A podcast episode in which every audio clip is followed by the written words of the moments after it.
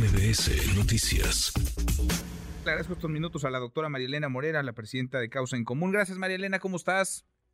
Muy bien, Manuel, muchas gracias. Me da mucho gusto saludarte a ti y a tu auditorio. Gracias, muy buenas tardes. Antes de entrarle al tema de la Guardia Nacional, que vuelve, digamos, a estar supeditada a la Secretaría de Seguridad y Protección Ciudadana, no al Ejército, no a la Secretaría de la Defensa. Ustedes llevan un conteo que siempre vaya me ha alarmado de los actos eh, atroces, de las atrocidades que ocurren en, en nuestro país, es creo que, eh, digamos, la muestra más visible del drama sobre el que nos encontramos, sobre el que nos situamos, el drama que es negado una y otra vez por la autoridad.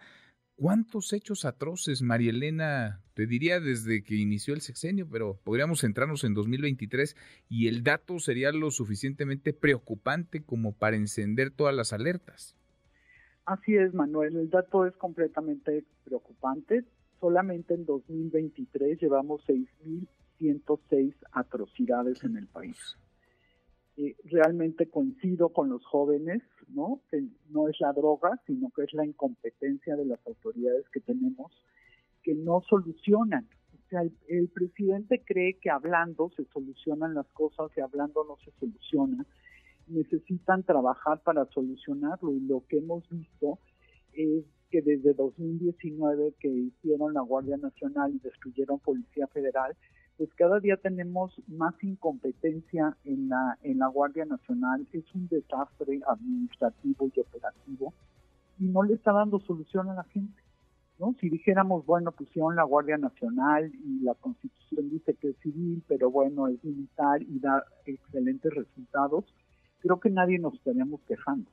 El problema es que no dan resultados y además de eso tienen a los militares en una completa incertidumbre eh, porque pues, son militares pero están bajo un mando civil y un día les dicen que los van a preparar como policías y luego no los preparan como policías. Entonces tenemos por un lado un desastre institucional y por el otro lado el país lleno de atrocidades, solamente en el tema de masacres como lo que acaba de ocurrir en Texcaltitlán o lo que ocurrió en Salvatierra, lo que ocurrió en Celaya, pues solo en 2023 tenemos 427 masacres de jóvenes, de policías, de personas mayores, de niños, de adolescentes.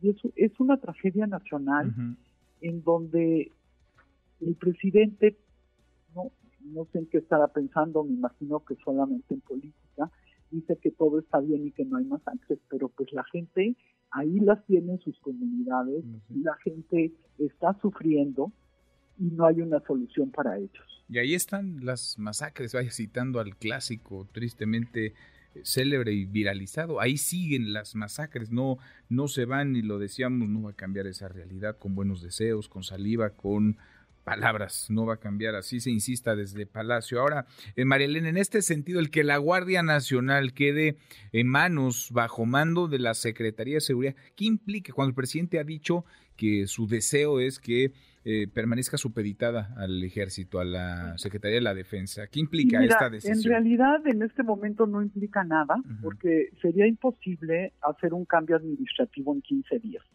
La Suprema Corte lo dijo desde abril de este año que la Guardia Nacional tiene que ser una institución civil y tiene que estar a mando de la Secretaría de Seguridad y Protección Ciudadana. Sin embargo, pues Rosa Isela responde a los militares y en realidad pues no creo que haya ningún cambio en este sentido. Tienen un desorden administrativo terrible eh, y un desorden operativo y ya no digamos el jurídico. Entonces van a seguir simulando como lo han hecho durante estos cuatro años, que son civiles, que los manda una autoridad civil y que lo están haciendo bien, ¿no? Lo cual ninguna de, ninguno de estos preceptos se cumple.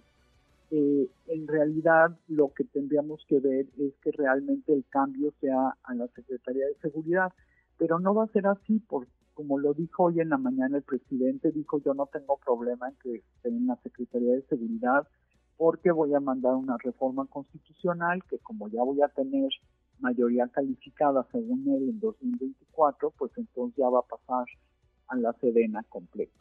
Es simulación, entonces, digamos, es eh, pues, eh, decir una cosa pero hacer otra. Es que no cambie la realidad, Marilena. Es decir, la Guardia Nacional va a seguir bajo mando de la, de, la Secretaría de la Defensa, del Ejército. Así es, así es, lo único que va a pasar es que los recursos que llegan a la Secretaría de Seguridad se van a ir a la Secretaría de la Defensa para pagar los sueldos como ha venido siendo todo este tiempo, a excepción del periodo en el que el presidente sacó un decreto ilegal y todo iba directo a Sedena.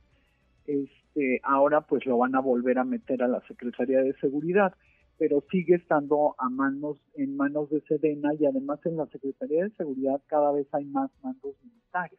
Entonces lo que están haciendo es colonizar la Secretaría de Seguridad para quedarse con la Secretaría de Seguridad, la Guardia, el Ejército y la Marina. y, y exponer, ¿no? El deseo del presidente que vaya, no hay, no hay sorpresa, tampoco tendría que haber sorprendidos porque el presidente lo ha dicho con todas sus letras. Él va a respetar, entre comillas, esta determinación, pero va a intentarlo de nuevo. Él buscará que formalmente, legalmente, la Guardia Nacional quede bajo mando de la Secretaría de la Defensa. Así es, es lo que él busca, eh, como en muchos otros temas, quiere que todo el poder esté en manos de la Secretaría de la Defensa, porque no solamente es seguridad, es el control terrestre, marítimo, y aéreo del país que hoy está en manos de en manos de la Sedena y bueno el el de puertos está en manos de la Marina pero bueno termina siendo lo mismo. Y ahora con la Guardia Nacional él seguirá insistiendo en que sea lo mismo pero me parece que lo que tenemos que ver los ciudadanos es que no nos está dando ningún resultado porque muchos de muchas de las masacres y de las atrocidades que se cometen se cometen con armas de uso exclusivo del ejército entonces es responsabilidad de la Guardia y del Ejército que no suceda esto y sucede.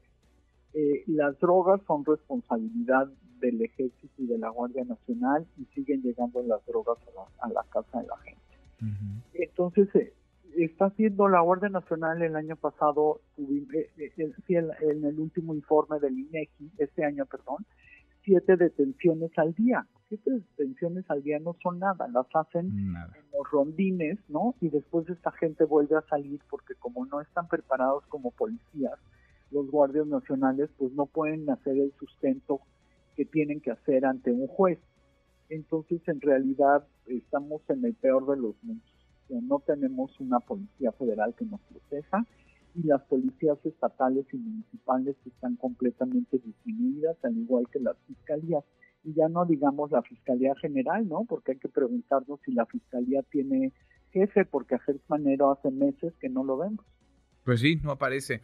Y cuando aparece es para decir nada, aparece en alguna fotografía en todo caso. En fin, pues esa es la realidad del panorama. Ojalá pongamos el acento el próximo año ahí para cuestionar también las estrategias y las eh, determinaciones que tomarían las candidatas a la presidencia si es que ganan en junio, en junio próximo. ¿Qué hacer con la Guardia Nacional? Entre otras, muchas otras preguntas. ¿Para dónde eh, llevar la política de, seguridad, el combate al crimen, la política de drogas, en fin, tanto que tanto que nos tendría que ocupar, ¿no, María de fondo y no nada más de forma, no nada más eh, la sí, grilla. Exactamente, estar hablando de lo importante, ¿no? No de las ocurrencias de Palacio Nacional.